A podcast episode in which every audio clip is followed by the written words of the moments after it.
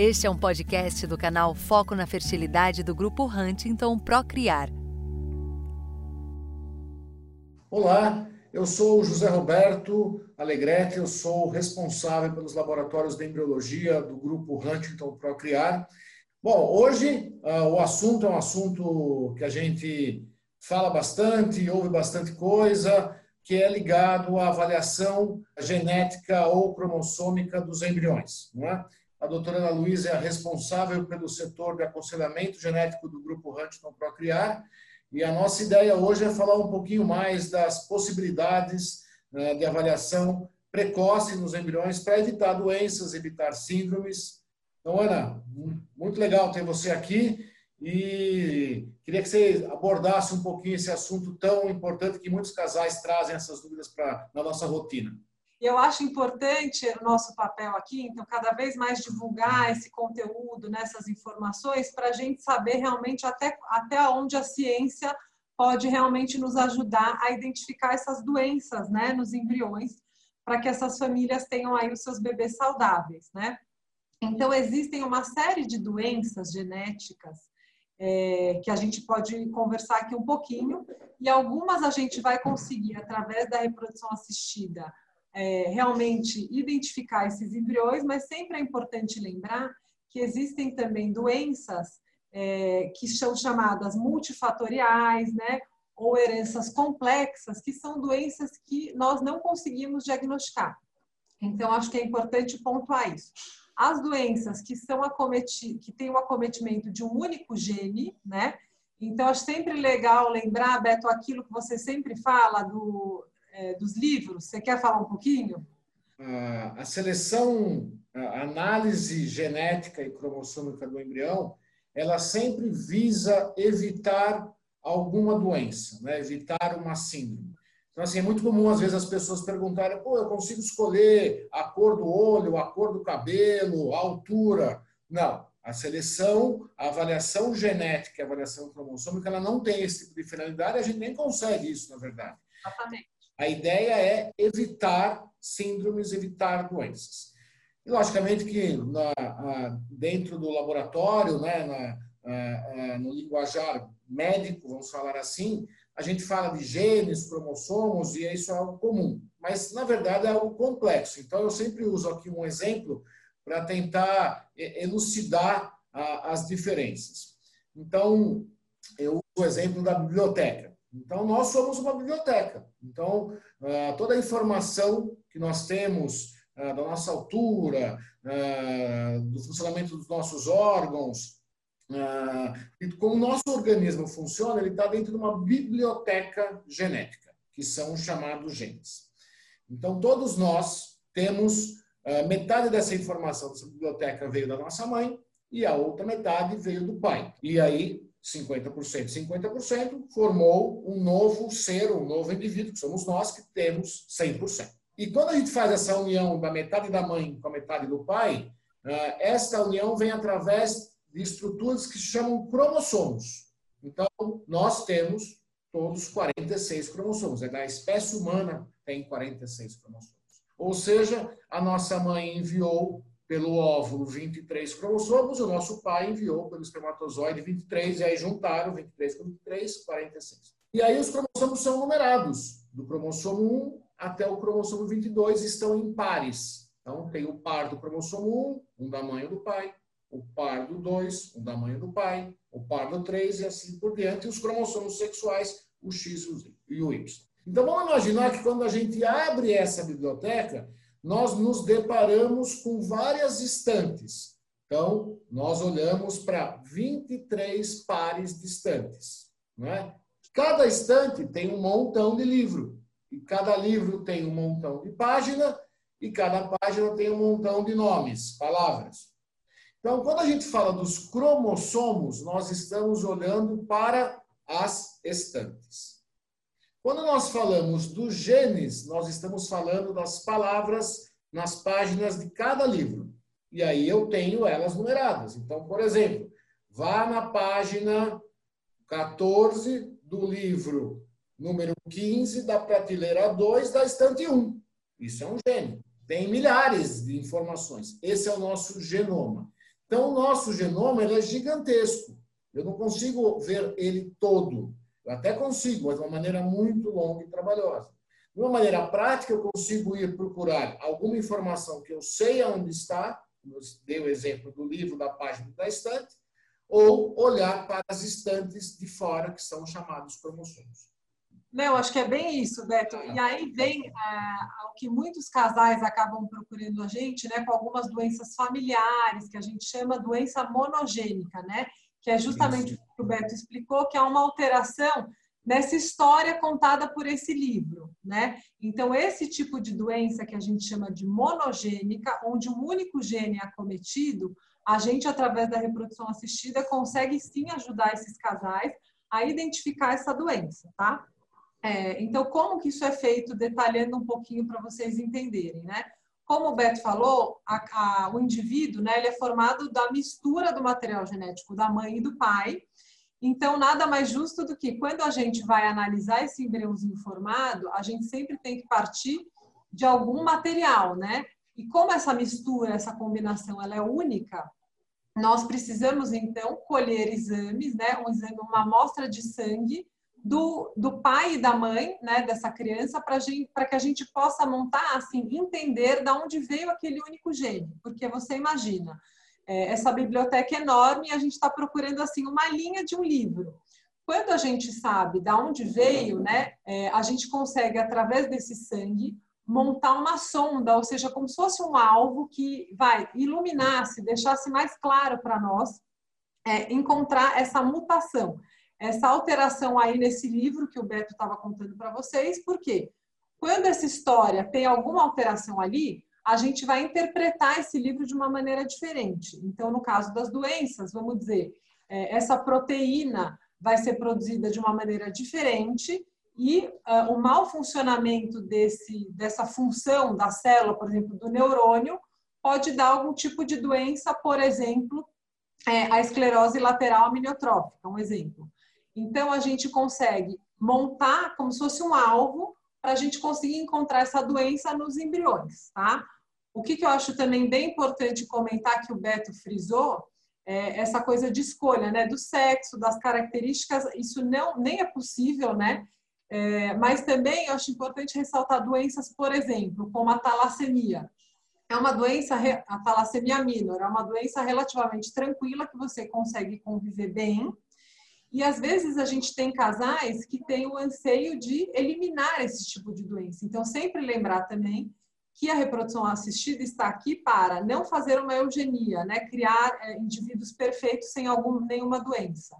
Nós nunca vamos selecionar um embrião de um casal que tem talassemia sem nenhuma é, portador de nenhuma, de nenhuma possível doença. Então, a, a, a doença que a pessoa consegue conviver é, né, e ter uma vida saudável, a gente não interfere nesse tipo de doença. A gente está aqui justamente para selecionar doenças com alta letalidade, alto impacto na qualidade de vida desses indivíduos, né, Beto? É, isso é importante, né, Ana? Uh, até também pegando vários exemplos, às vezes é muito comum né, uh, os casais uh, nos trazerem informações preocupantes da família, né? Você, olha, eu tenho um parente relativamente próximo que ele tem uma, uma deficiência X e eu não gostaria que isso acontecesse comigo. Mas muitas vezes essas pessoas também nem sabem qual é essa doença, não sabem se aquilo é algo da família ou algo ao acaso. Né?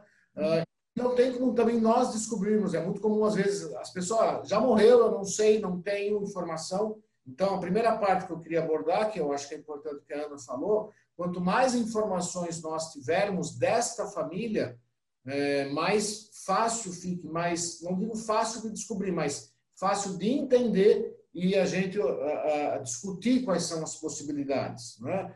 E, logicamente, algumas doenças têm mais letalidade ou gravidade, são mais preocupantes, e outras que, às vezes, muitas vezes não têm essa gravidade, não têm essa letalidade, e muitas vezes são frutos também de hábitos de vida das pessoas, elas podem surgir e aí não tem muito como a gente atuar. Né? Então, o aconselhamento genético dos casais prévio a todo tratamento é fundamental para saber quais são as possibilidades, discutir isso com os médicos é, com a ANE, com médicos geneticistas, é, e muitas vezes a gente não consegue fazer um estudo preciso de alguma doença determinada.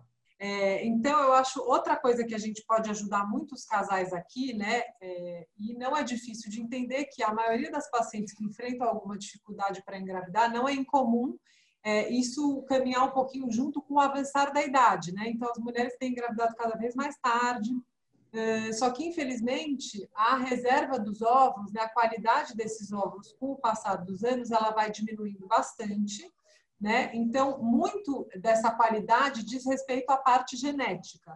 Então, quando a gente, diferente dos homens que a cada três meses produzem espermatozoides novos, nós mulheres temos aqueles óvulos conosco desde que nós somos um feto na barriga das nossas mães.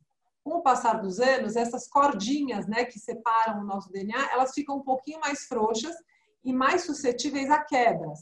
Então, no lugar de eu dar um óvulo, né, cortei pela metade do meu DNA, dá um óvulo com um cromossomo 21, por exemplo, essa cordinha fica frouxa e eu acabo dando um óvulo com dois cromossomos 21.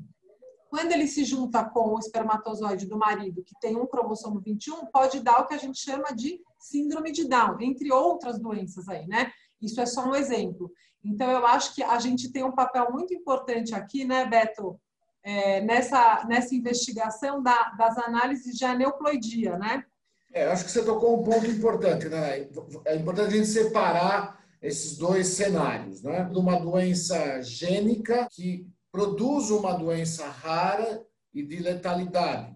A gente tem a neutrofia muscular, a fibrose cística, tem uma infinidade de doenças, umas muito raras, com muito poucos casos, outras mais comuns. Então, essa é aquela que eu vou ter que ir lá no alvo, buscar aquela mutação, aquele errinho pequenininho no, no gene. E muitas vezes esses casais que nos procuram são casais que podem engravidar naturalmente, mas eles estão preocupados pelo próprio histórico familiar e não querem ter uma criança com esta doença que é conhecida da família. Um outro cenário, que é o que a Ana estava colocando, desses erros de separação num processo de divisão celular que se incrementa com a idade da mulher. Então, aí a gente vai estar olhando as prateleiras em, em casais que não têm um histórico familiar, mas a gente entende que possam ter um risco maior pelo avanço da idade. Então, aí são a, a pesquisa das aneuploidias e não das doenças monogênicas. Bem importante ficar, ficar claro isso para o casal, que como a doença monogênica, né, que acomete as famílias, um único gene, tem toda aquela particularidade, para você analisar um embrião e, e, identificar essa doença nele, tem todo um processo um pouquinho maior, né, que é construção dessa pesquisa específica para aquela família, pela herança familiar. Então, isso dá é, existe um tempo maior para a confecção de toda essa sonda para investigar essa análise genética, né, dessa doença pontual lá no livro, na biblioteca. É, é, então, só complementando o que a Ana colocou, acho que isso é, é bem importante, né? Ah, o estudo das doenças monogênicas tem essa especificidade.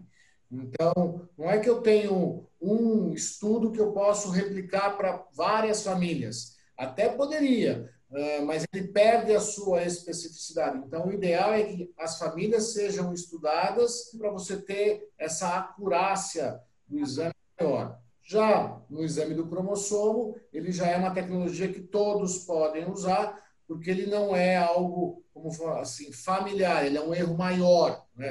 Lembra da estante né? e da página. Então, é mais fácil você ver aquele erro né? ou a mais ou a menos. Acho que o grande ponto é essa pesquisa prévia do casal antes de iniciar qualquer tratamento é fundamental. Ah, é muito comum casais que tenham translocação uh, terem essa história da aborto de repetição e muitas vezes uh, o foco está ligado a outra parte que não é essa, porque nunca foi feito um cariótipo, por exemplo. Então, o aconselhamento genético, a, leitura daquele caso com detalhes e muitas vezes isso até demora um pouco mais, né? É, a gente também se depara muitas vezes em não, vamos tentar acelerar tal. Não, vamos, vamos fazer busca, né? porque a gente pode descobrir alguma coisa que explique algo que a gente não sabia. Isso é fundamental. Então, essa parte do diagnóstico prévio é, ela é realmente muito importante e fundamental nas doenças monogênicas. Né? Eu acho que o que a gente não falou né, na parte da, é, da biópsia, que se fala muito, né? Está falando muito de análise, mas peraí, como é que a gente faz essa análise? Então, para fazer essa análise, eu preciso ter um embrião crescendo, a gente até vai colocar um vídeo para vocês verem uma biópsia. Quer dizer, nós temos que ter no laboratório ter óvulos e espermatozoide, formar embriões, esses embriões crescem até um determinado momento. Neste momento, nós retiramos uma pequena parte de uma parte do embrião que a gente sabe que vai ser a futura placenta, não vai fazer tanta falta para ele. E aí nós mandamos esta parte para análise e este embrião é guardado. Quando o resultado vem, aí eu sei, olha, o embrião número 1 um tem esse diagnóstico, o número 2 tem esse diagnóstico e assim por diante. Uma coisa que hoje em dia a gente tem que nos ajuda muito, e na verdade a gente já tem já há alguns anos, é uma tecnologia chamada time-lapse que nos dá um momento exato para fazer a biópsia. Isso facilita bastante a, a retirada dessas células. Né? Eu acho isso um avanço enorme e até a questão de também tentar interferir cada vez menos nessa retirada que antigamente existia. É, então, essa chegada do time-lapse, você conseguir deixar o embriãozinho também fechado ali durante todos os dias até você realmente é, fazer a biópsia, eu acho que é muito válido, né? A tecnologia time-lapse, ela está intimamente no nosso serviço associado à avaliação embrionária. Quer dizer, todo caso que a gente vai fazer uma biópsia embrionária, ele obrigatoriamente vai para o time-lapse, a gente tenta, tenta ganhar, uh, em média, mais embriões para biopsiar e consegue ter o melhor momento de fazer a biópsia. Isso para o laboratório realmente foi um, um avanço muito grande. Ana, a última coisa que eu queria te perguntar, é, falar um pouquinho sobre as doenças multifatoriais, como o autismo, a gente recebe muita demanda. Uh, uh, hoje é possível a gente fazer esse, esse diagnóstico ou não? Infelizmente não, acho que se Deus quiser em breve a ciência avança tão rápido. Então hoje a gente infelizmente não consegue porque o autismo, assim como a doença de Alzheimer, são doenças multifatoriais. Então elas envolvem vários genes, né?